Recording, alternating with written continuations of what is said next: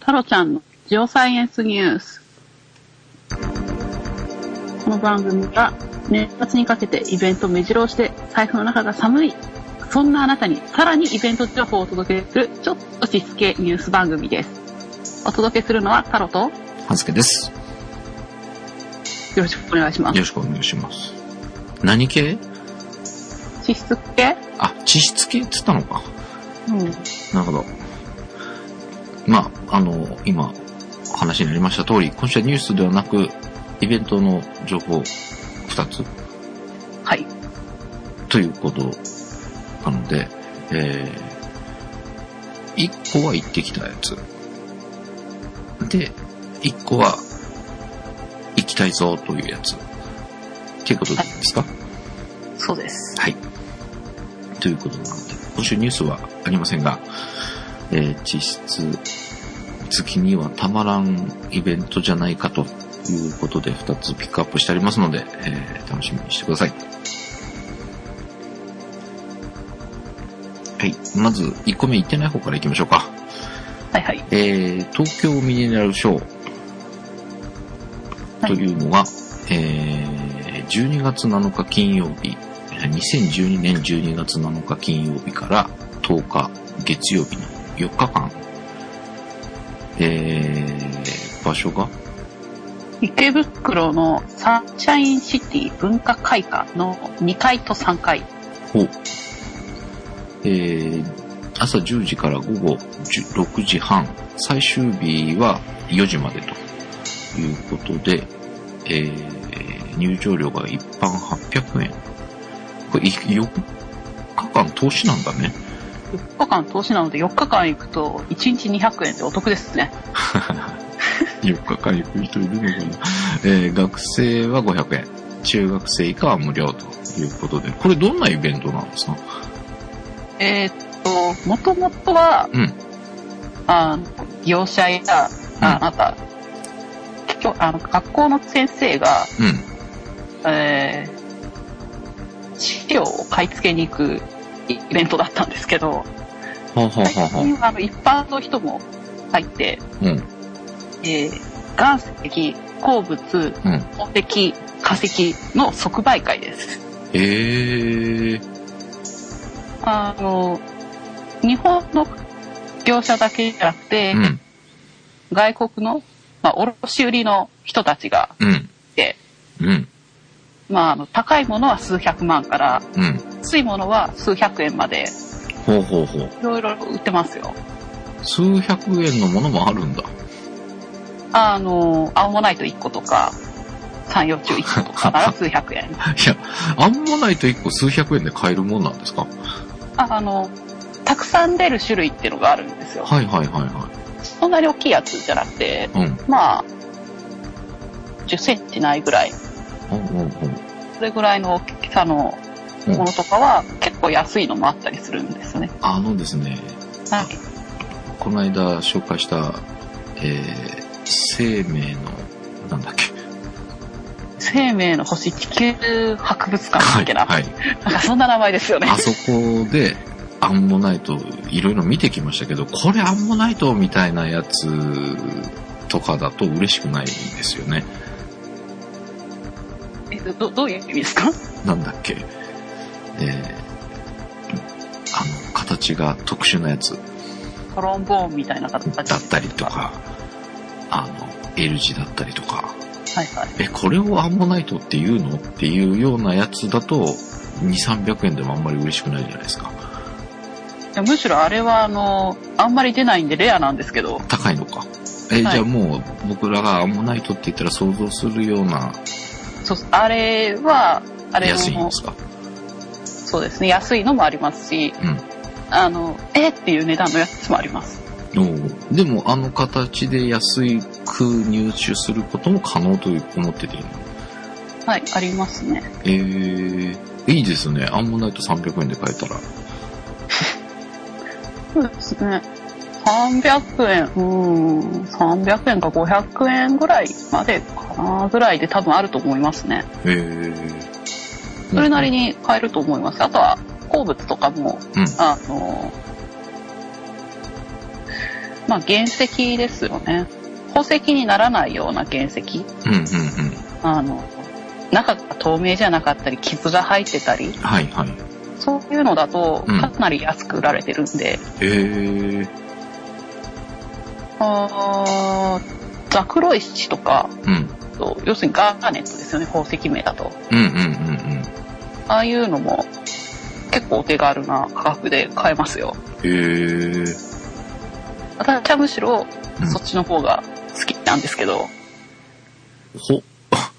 あの、すうーんと、ほ宝石にならない原石みたいなやつが好きってこと化石じゃなくて。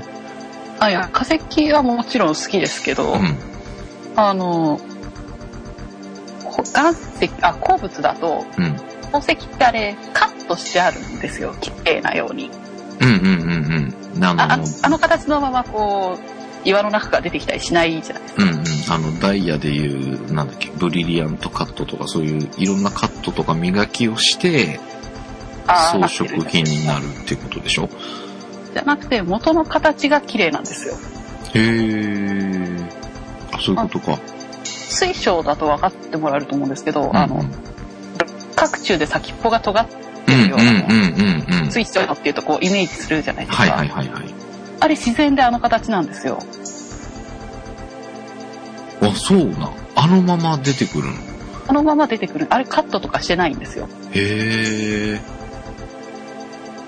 ででカットとか水晶すると、うん水晶玉とかああいう感じにあ、そう作か。らはいれるものが結構多いはいはいはあれはカットしてあるんですよいはい。うんうん。私水晶玉よりもあの自然の六角柱あれの方が好きなんですよあ、なるほどね。うん結構そういう風に自然で出てくるそのままの形でかなり綺麗なものとかあるんですよ、うーん。なるほどね。え、そういう、その、出てきたまんまみたいな原石がもう売られてるってことそうですねうんもう宝石にならないようなやつはカットとかしないですからねああ、なるほどね。うんうんうんで、それも結構、その宝石になったら高いけど、まあ、傷があったりとか、宝石にできないようなものだから安く買えると。はいうんでも素材としては一緒なわけだもんね。まあそうですねやっぱその、装飾品になった時の価値で、ボンと高くなったりするってことなんだ。そうですねまあ見た目がそんなに綺麗じゃないっていうのがありますけどうん。あのガーネットでもあの赤くて透き通ったのがまあやっぱりガーネットとしては綺麗って言われる、うん、うん、うん。あのまあもうクズっていうザクロイチのうん、原石とかだとうん。向こう側全然見えませんからねあ、なるほどね。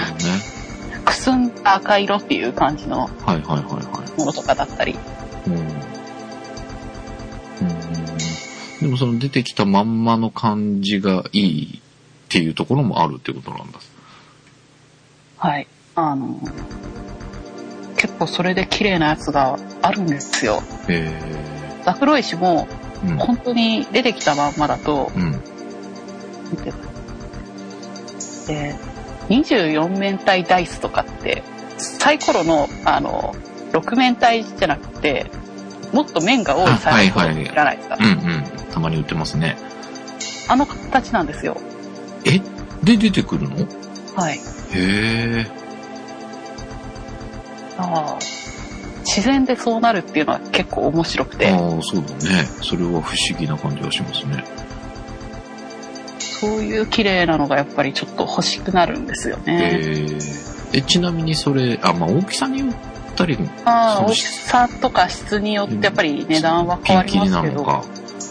小さいのだとそれこそやっぱり数百円とかからありますからそれぐらいから買えますよ買えるんだ。なんかお小遣い価格でも買えそうなものとかが意外とありますいよ。ろいろあるのね。はい。えーまあでもちょっと、まあ手が出ないくても、眺めてみるのもね、どんなのがあるかっていろんな種類ありそうだから、相当な種類があると思います。ね、それを見に行くだけでも楽しいかもしれませんね。ていうかこれ、まあさっきちょっと見たんですけど、その出店のコマがすごいね、小さ欲い、しいくらいいますよね。小さいブースがワシャーっと入ってるような、まあ、よくある外側に大きいブースが並んでみたいな感じではあるんですが、中はすごい細かくいろんなところが入ってる感じの展示になってるみたいなので、まあ、あああと、これの店の、まあ、店長さんじゃないですか。うんい店員さんが、うんめちゃくちゃ、あの、そのものに対して詳しかったりするので、ほうほうほう。わからなかったら聞けばいいっていう。なるほど。もしくは、あの、隣に買おうとしてる人たちが、あの、わざわざ説明に入ってくれるかもしれないです。ああ、なるほどね。詳しい人が来てるから。詳しい人があの周りにたくさんいると思うんで、わからないんですって言ったら、あの、みんなこう説明したがるかもしれない。 なるほあの外国の店のところは、まあ、あの本当に英語しか話せないかっていう場合もありますけど、どね。うんうん。店員さんが日本語を話せるかうん通訳の人がいたりとかっていうこともあるので、うんうん。そしたらあの日本語でも普通に買い物ができますからうーん。なるほどね。まあ、海外からの出店もあるとはいいうことなので、ちょっと珍しいものが見れるかもしれませんが。で、基本的にはそのさっき言った鉱物、宝石、化石がまあほとんどですねっていうことなのね。いや、中にはちょっと珍しいものもあるんですけどほう骨格標本とかあ、そんなのもあるのもう今年去年は出てたみたいなので多分今年も出ると思いますようーんいや、いろいろありす、楽しめそうね。見てるだけでも楽しいかもしれないですうんうんうね。ん。いいかもね。えー、これなんか欲しいものリストがあると、ああはい。事前のさっあれで言ってたガーネットの原石とか、あとあの防御姿勢の三葉虫が欲しいなぁと。うん。なんて、防棒、御姿勢になってる三葉虫。 またそのマニアックな。えー、三葉中っていうだけじゃなくて、その防御姿勢を取ってるやつじゃないと嫌なの。がちょっと欲しいんですよ。もう、三葉虫って、葉っぱみたいなやつまあ葉っぱっていうか、まあ、葉っ葉っぱっちゃ葉っぱですけど、あれ別に葉っぱっていう意味のうん。三葉虫の葉って葉っぱっていう意味じゃないですからね。あ、違うのいや、てかなんかこう、なんつったらいいの足、うにゃうにゃうにゃってなってて、薄っぺたそうな感じのやつだよね。ひだ、あひーだひだになった。あれ俺、違うものと勘違いしてるから、ちょっと待ってよ。多分あってもだけど、うん。実は薄べったくない三葉虫とかもやったりするんですよ。あ、いや、合ってたわ。合ってたけど、え、これの防御姿勢って何三葉虫ってうん。防御するときにうん。ダンゴムシみたいに丸まるんですよへえ。これが丸々の。丸まるんですよへーボールみたいになるんですよへーその状態になったまま化石になってるのが結構あるんですよあ、あるんだ。はいへえ。コロンとしてて可愛いですよかわいいのか。かわいいのか、これ。可愛いですってそうか。かわいいか。なんかちょっと、グロくもありみたいな感じがするんだけど。ええかわいいのか、これが。ちょ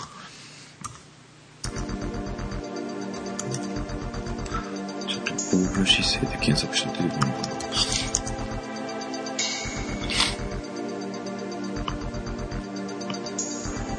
えーそれ、もう、じゃあそんなに珍しくないってことは、そんなに、その、大金つぎ込まなくてもあれば買えるかもっていう感じなのはいあればうーんまああればっていうか絶対あるんですけど、あ、そんな感じなんだ。まあ、あのまあ有名でうん大量にあるのでへーえ。かわいいんだ。そうですね燃えちゃう感じ。い やもっとしたいけど燃えはしないのあー、なるほど。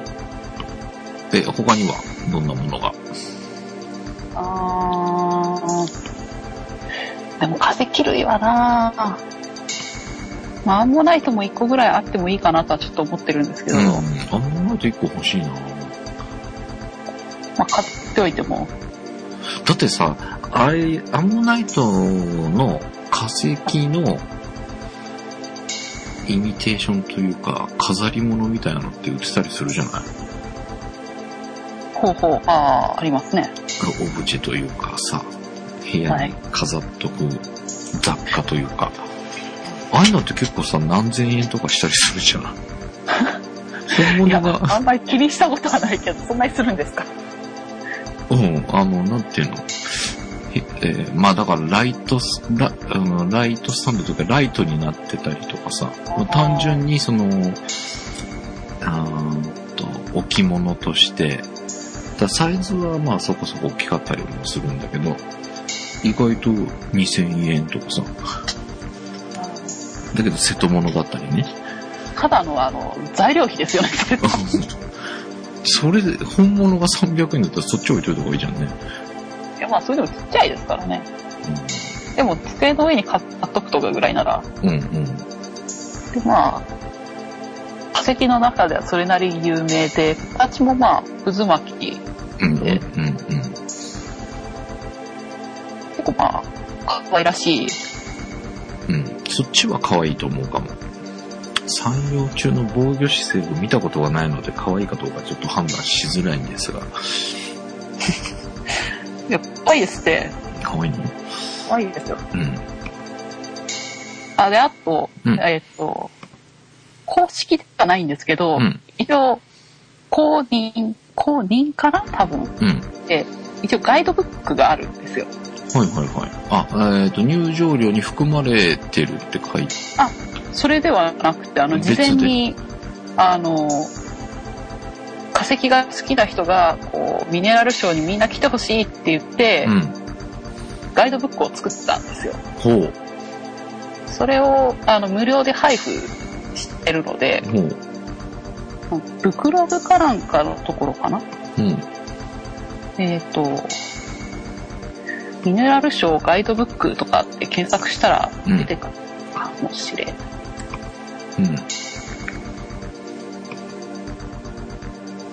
じゃあなんか虎の巻的にはい、ああのまあ化石の方が主体になってお店の紹介とかしてるんですけど、うん結構そういうのを読んでいたらちょっとイメージが湧くかなとうんうんなるほどねまあ無料で見れるのでうん。あ、そっちのあれはね。はいはいガイドブックガイドブックは無料ということで。まあ、ちょっとそれ見てから行く方が楽しめるかもより楽しめるかもしれませんね。はい。ちょっと私は気になったのは、このミネラルショーの中で推奨ジオードクラッキング。は原い石を割るんですか、割るみたいですねでこれ1800円から要は原石の値段でできるみたいなんですけどこの1800円からになってるのがちょっと怖いんですけどまあ大きいと高いんじゃないですかねやっぱりなのかないやまあそうなんでしょうねあのーここの案内が載ってるところの写真まあわカットしてるだろうなっていう写真ちょっとよくわかりづらい写真なんですけどそれとパカって分かれたもう手にしてる写真があって、まあ、野球ボールを割ったような大きさ的に言うとねですねこれが1800円だったらやりたいうんまあ、なんかに2000、まあ2000何歩ぐらいまでだったらやりたい。5000円とか言われたらちょっと微妙だけど。これ以下の大きさっていうのは多分ないと思うのであ、そうなのえ、じゃあ、そ2、3000円ぐらいまで見てたらできるのこれ。ですねあとはあの原石がなくなり次第終了って書いてあるのが怪しい感じだ。けで実はあんまりないんじゃないかみたいな。そんなことはないと思うんですけどねこれでもさ、自分の目の前でこう、パカってしてくれて、これ持って帰れるんだったら良くないそうですね。結構面白いと思いますよ。ねえ。こんな、あの、まあ、石の中に空洞があって、そこの中に水晶とかが生えてたりうんうん、するんです。それをだから割って、それを出そうっていうやつです。うん。これ割られた状態のがこう結構売られてたりあ、そうか、これをしなくてもこの状態のものが売ってたりもするんですかえっと水晶とかってこうでかいの売ってる時にうん、土台の方になんか石石とうん、なんか他にちっちゃい水晶がちょこちょこ生えてたりとかうん。するようなのって見たことないですあ、かなんか見たことあるような気がします。綺麗なだと違うかもしれないですけど10センチ20センチとかのものだとうん、、もっと大きいそういう岩場の中にやっぱり空洞ができて、うん、その中に入ってたものだったんですうん、うん、うん。割って綺麗にしたやつが売られてたりとかも結構ありますよ。へえ。なるほどね。まあちょっとそういうのもね、いろいろ見てみるのも楽しいかもしれません。えー、東京ミネラルショーということで、えー、2012年の12月7日金曜から10日月曜日まで、駅袋サンシャインシティ文化会館2階3階でやっているそうなので、よかったら見に行ってください。で、ふ二つ目ですが、これはもう行ってきたと。行ってきました。ということで、えー、こちらの方は詳しく、ちょっとブレイクを挟んで、タロちゃんの方からご紹介してもらいます。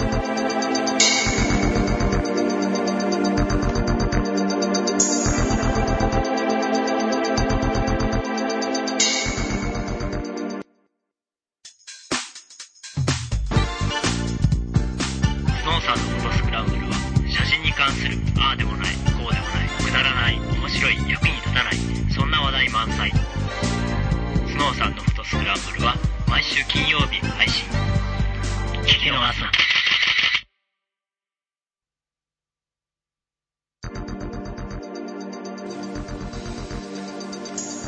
はい、ということで、二つ目は、東京大学総合研究博物館で開催されている、東大古生物学130年の奇跡という展示で、えー2012年10月6日の土曜日から2013年1月11日金曜日まで、えー開催されているそうです。えーこちらは入場無料で開館時間が10時から17時入館は16時半までとで休館日が月曜日はいということでこれにタロちゃんが行ってきたと行ってきました。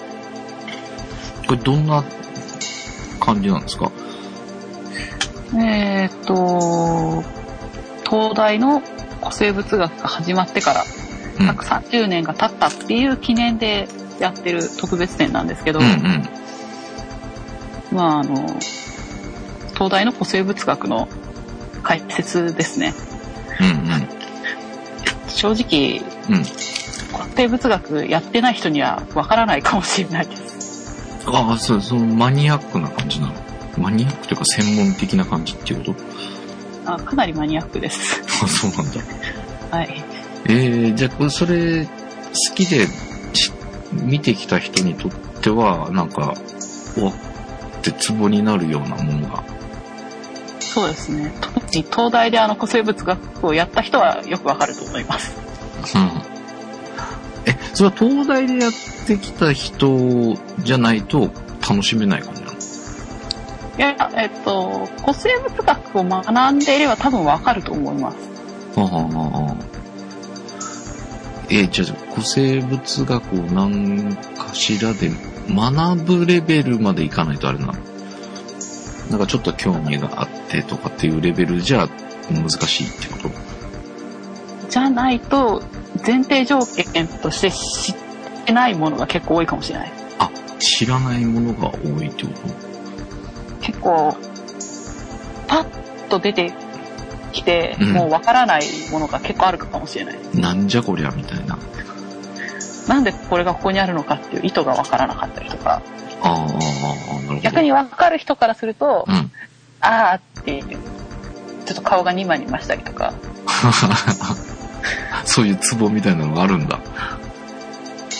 まあやっぱりここにはこれが来るよねみたいなうんうんうん。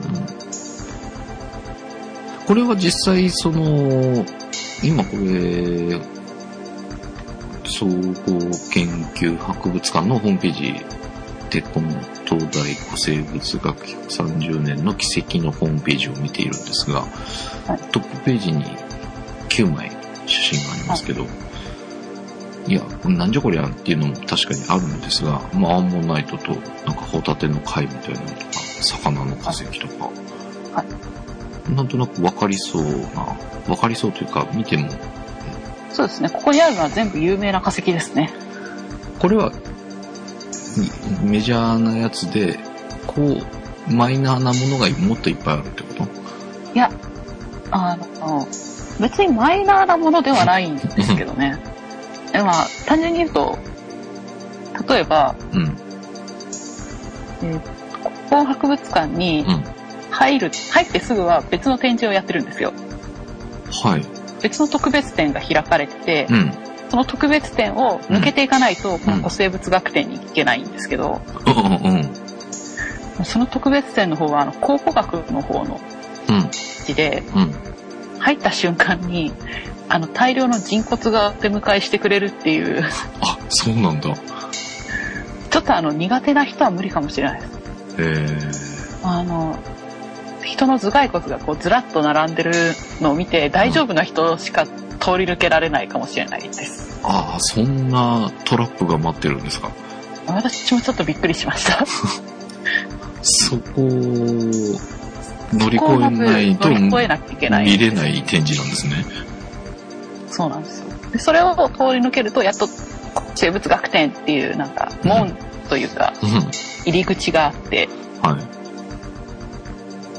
でその入り口をうん通り抜けて、まあ順路こっちって書いてあるんですよ。うんうんで行くとこうなんかケースに1個だけ化石が入っててうん。うん。何の化石だろうって見るとうん。ナウマンゾウの化石なんですよ。 何万像おう。ナウナウマンゾウあ、ナウ万像か。はい。うあのしかもこの臼歯の部分かな歯の化石ん。うん。がポンって置いてあるんですよ。うん。一切何も解説文もなくえそうなんだ。これは、どどうどう、どうたらこうたらとか、解説がついてたりしない一切ない上にの書いてあるのはうん。うん。学名だけです学名はいえ、なんて書いてあるのナウマンえーと像ナウマンゾウの化石はパレオロコスえーパレオロクソドンナウマンイかあじゃあそれがナウマンゾウって結びつかなければ結びつけられない人を何が何だか分かんないわけだねそれが何の化石なのかすらわからないと思いますえそれが他のものも基本そういうことってことう基本的に学名しか書いてないですーんあでしかも、うんなんでまず一番最初にナウマンゾウの化石が何であるかっていうのもうん古生物学やってないとわかんないと思いますうん最初がナウマンゾウの理由もちゃんとあるんですよあそこにすす一番最初にそれが置いてある意味があるってことなんだ意味がちゃんとあるへーえじゃあそとそれだけ解説しといてよそれはなんでなのナウマンゾウのナウマンって人の名前なんですよ。うんうんナウマンさんっていう人がいたんですうね。んうんこの人ドイツ人なんですけど、うんこの人が明治政府に、うんあの、まあ、文明開化でこう、外の学問をこう取り入れようって明治政府がしてて、うんいろんな学者とかも呼ばれたんですね、そうんの時に。うんで、地質学者としてドイツ人のナウマンさんっていうのも明治政府に呼ばれてて、うんうん日本でちょっと地質学を教えてくれって呼ばれたんです。はいはいはいそれで、あの、その人が見つけて、うん。うナウマンゾウって名前が付けられた。ーん。え、じゃあ日本の地質学の男も性男性男性ですよ。じゃあ日本の地質学の父みたいな人ってこともちろんそうです。へえあじゃあもう本当に地質学やってる人だったらうんあそこにあるのがわかるわけだで、この人が東大の地質学というか古生物学を、うんまあ、初めてやった人、起こした人はいはいはいはいに当たるので、だから東大古生物学展って言ったら、まあ、まず、ナウマンさんから始まったっていう。のが、なるほどね。そういう、まあ、当然な形なわけだ。でもそれ全然わかんないね。僕し知らないと絶対わかんないんですよ。知ってる人は何何度か来て、ああ、やっぱりねっていううんうんうん。のはあるんですけど、うん、なるほどね。え、これは、実際これ、写真が並んでますけど、実物が置いてある感じなんですよ。あもちろん実物です。全う部。んちょっとこの写真を見てね、思ったんだけど、ここ行ったことあるわ、と 思って。東京大学総合研究博物館。実は、あの、半助さん働いてたとか、いやいやいやいや、こんなとこで働けるなら、こんなとこで喋ってないと思うんですけど、えっと、この番組配信してる、ポッドキャストステーションスクランブルの一番最初に始めた番組、えー、スノーさんのフォトスクランブルというのがありまして、えーまあし写真の番組なんですが、そ、この番組で初めて外でなんか見に行ったりとか、外で何かしたのが多分ここだと思うんですよ。東京大学総合研究博物館。またすごいところで始まりました ね。えー、多分この写真もそうだと思うんですけど、上田義彦さんだったかなっていう人が、この東大のこういう資料を撮影した写真の写真展があった。それをスノーさんと一緒に見に行って、スノーさんに解説してもらったみたいな。おーこの、まさしくこんな写真がいっぱいありました。そのもの、綺麗なんですよね。うん。で、さっきちょっと話をしてたら、これ撮り方ってあるんだってあーあの、学術標本の取り方って、まあもうスタンダードがあります。ああ、やっぱそうなんだ。あの、大体において黒背景うん。で、まあ、あの写真の中心に被写体が来るようにう。ん、うん、で、あとはライティングですね。うん。左上からライトを当てる。うんえ、それ決まってるんだ。一応スタンダードとしてはそうなってますね。うーん。なるほどね。そうしないと、うん。どこから光を当てるかを決めとかないと、うん、うん。でここがわからなくなっちゃうんですよ。やっああ。そうぱいう。りうん白黒写真なんですよね、論文だと結構。うん、うん、うんうん。そうなるともう本当に、どっちがこれは、あの、盛り上がってるのかとか、ああ、そっか、凹凸が逆に見えちゃったりとかって白黒だったりするとあるかもしれないもんね。そうなんですね。で、左上から、自分はいつも左上からやってるから、きっとこれも左上からだとかって言っても思っちゃううん、とう、ん、うん。その人み、たまたま右上からだったらうん。逆かもしれないとうか、んうんうん。それあるんで、一応スタンダードはこうとか、だから論文のうん発行してる雑誌によってもうん。決められてたりとかもしますし、なるほどね。そういうルールがあちゃんとあるんだ。はい。いやー、なんかね、この時に、その、上田さんの写真展を見に行った時は、そのなんかうつ、要は、こういう写真って光ったり反射するようなものだとカメラが映り込んじゃったりとか、あとはその、そのライティング、その斜めから当てた時に反対側に当然影が落ちるじゃない。まあ、これはい黒バックだから目立たないっては目立たないんだけど、なんかすごくね、その、どうやってライティングしてんのとか、なんかそういう話をね、いろいろしながら見に行った覚えがあるんですが、すごく綺麗なんですよ。この写真自体が。っていう、なんかね、懐かしい感じが、 このトップページからいろんなものを思い出したりしたんですが、まあこれ写真じゃなくて本物が置いてあるということなんですね。本物が置いてあります。で、点数はどれぐらい点数は、100点まではいかないぐらいでしょうね。うんうんうんそんなに多くはないです。うんうんえー見てきて、こう、見どころ的なのが。見どころですか。下関産のアンモナイトとか展示してましたよ。下関す、下関さんですかはい。はい。見た時にびっくりして、うんえ下関ってアンモナイト出たっけって思って、いうんや、私の下関のイメージは、うん。うん。港町なんですよ。フグじゃなくてあ、場所のイメージ、あ、場所、はい。うん海 沿いの町な、うんうんまあそうですよね。出たっけと思って、うん。帰って調べたら、うん。下関の範囲が広いはいはいはいはい。市町村合併で、なんかうん日本海の方まで入ってて、うん。その中のものすごい山の中でした。あで、どっちかというとこれ、美祢市の方じゃないっていう、ー。あー、美祢市ね、国体で走りましたよ。あ美の、祢市。悪役次第があるとこですうんうね。んうん。あそれは出るわっていう、あー。なるほど。ここ下関って言われてもっていう、うんうん。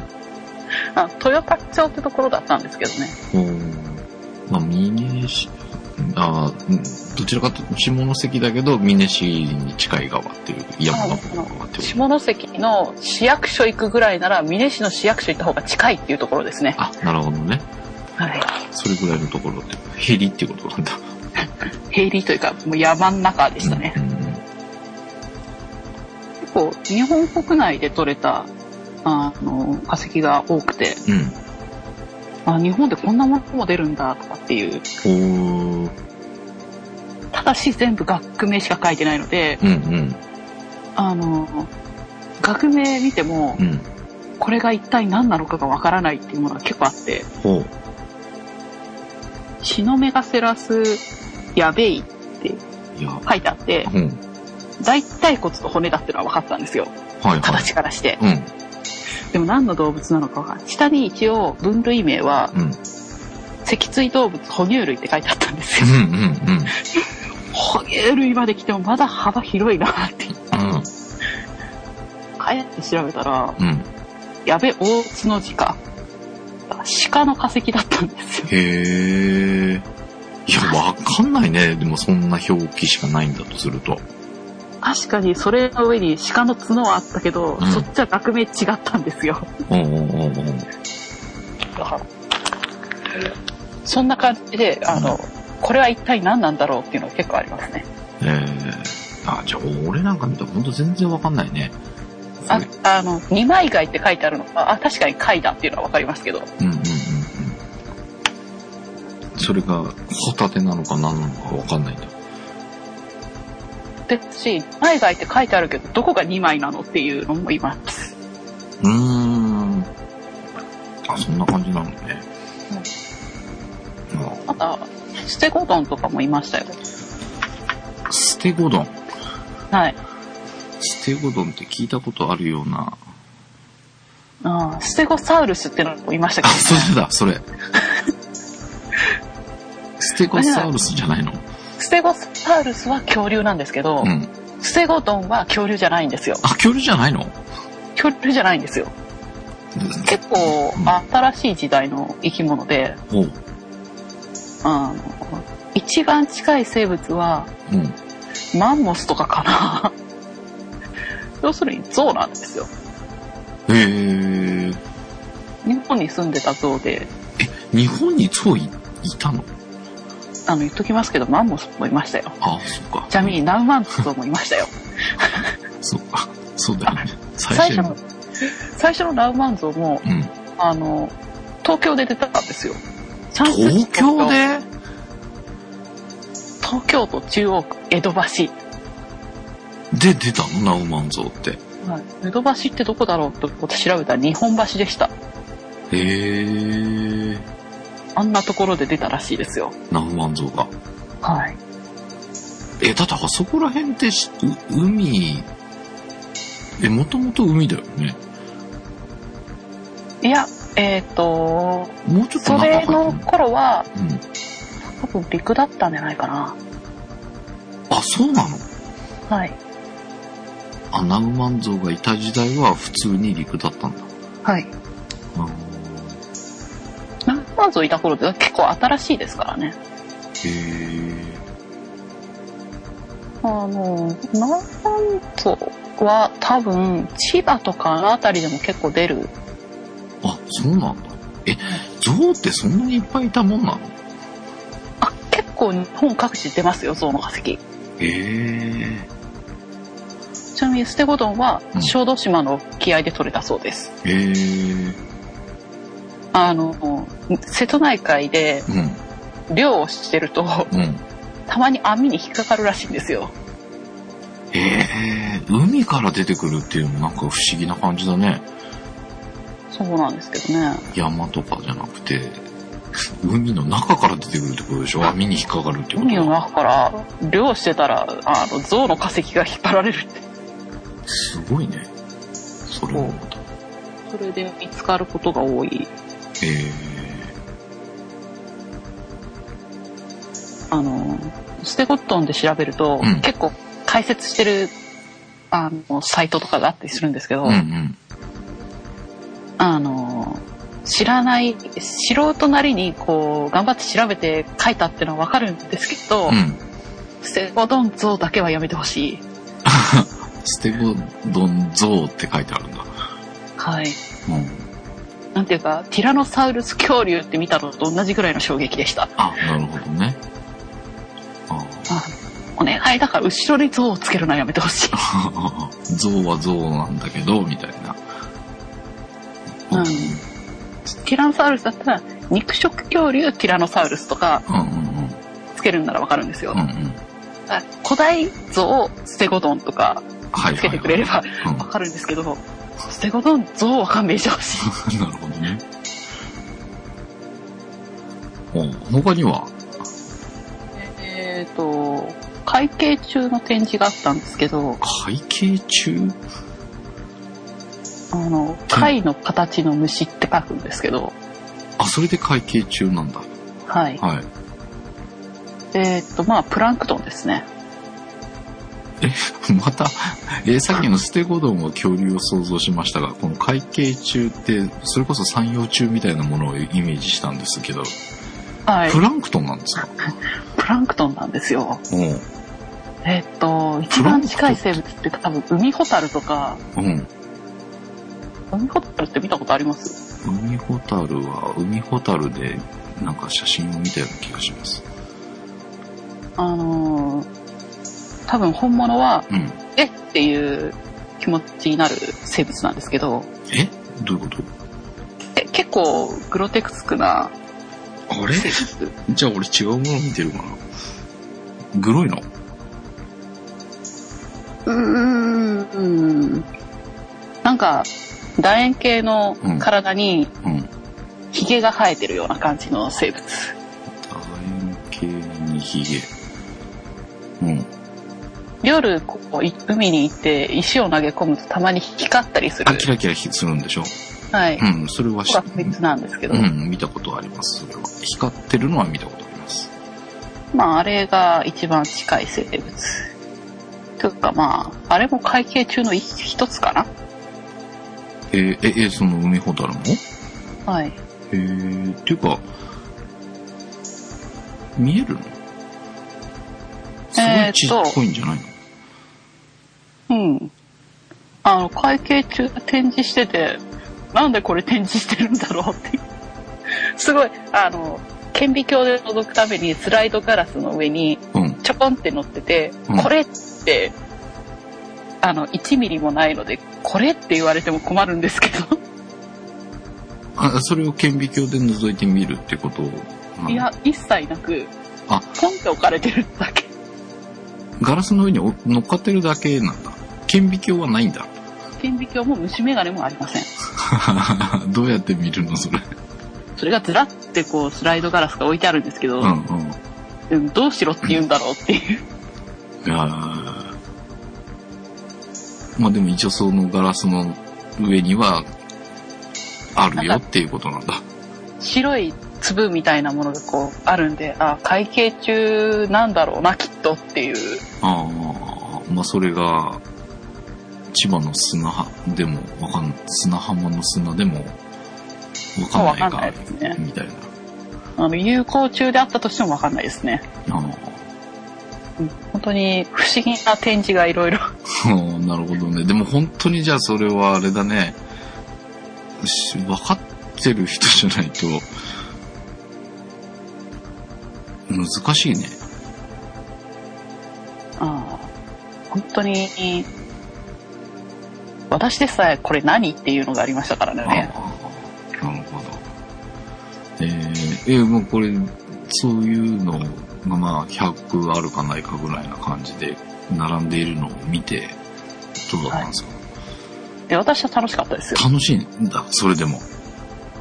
はいあの結構東大の古生物学の歴史なんでう、んうんうん。あの年代順に並べてあるんですねだから最初がナウマンさんから始まって、うんうんうん。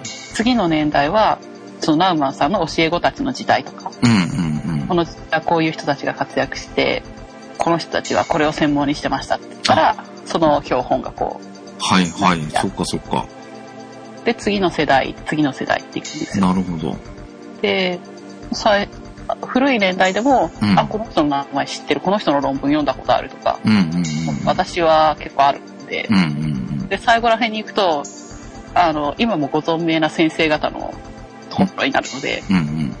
あそうするとここの人会ったことあるみたいな人がいたりこすのる人。会ったことあるどころかこの人私の先生とかっていう状態になるので なるほど。おー先生の計りし頃とかっていうあーなるほどね。まあでもその、どういうものが研究対象になってたかみたいなのの変遷みたいなのもわかるってことそうですへねえ。まあそれは面白いのかもしれないですね。昔はあのやっぱり大型のものが多い見つけやすいものやうんうんっぱり昔は難しかったのでうん。う、んまあ、二枚貝とかそういうのが最初に多くてう、ん。でだんだんと小さいものとかもやられるようになったりうんうんうん。背景中なんて顕微鏡がないと見れないですから、ああ、そうだね。結構後の方になる、うん。そういう歴史はまあ確かにちょっとありますけどねうん。なるほどね。はい。まあちょっと、難解な展示かもしれませんが、そういう歴史を見るっていう点で言うと、面白いかもしれないね。あある程度そういう、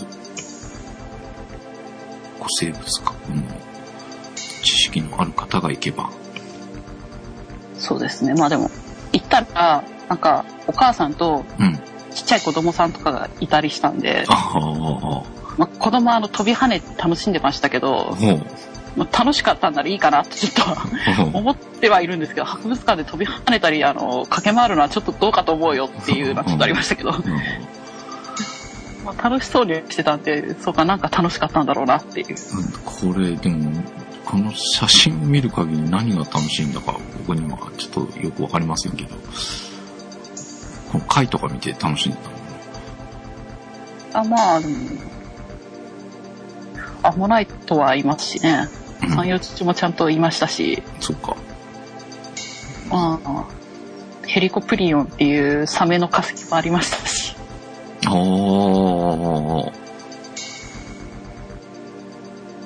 そんなのもあるのねはいはいえー、ということでこの東京大学総合研究博物館で、えー、来年の1月11日金曜日までやっているそうなので、これも、ぜひ、どこまで楽しめるか行ってみるっていうのも、一つじゃないかと思います。お好きな方はこれを分かる人もいるってことなんだろうね、でも。そうですうん。ね、っていうことなので、ぜひ、タロちゃんも楽しかったということですので、 えー自分も楽しめるか試してみようという方はぜひ行ってみてください。ということで、えー今週は、えー展示2つのご紹介になりました。えーどちらも面白いと、面白いであろうと、僕は 言っていいのかちょっと今一瞬悩んでしまいましたが、面白いですよ面白いそうなので、ぜひ皆さんも行ってみてください。ということで、えー、お届けしました。タブちゃんのジオサイエンスニュース、お相手はハンスケと。太郎でした。ではまた来週。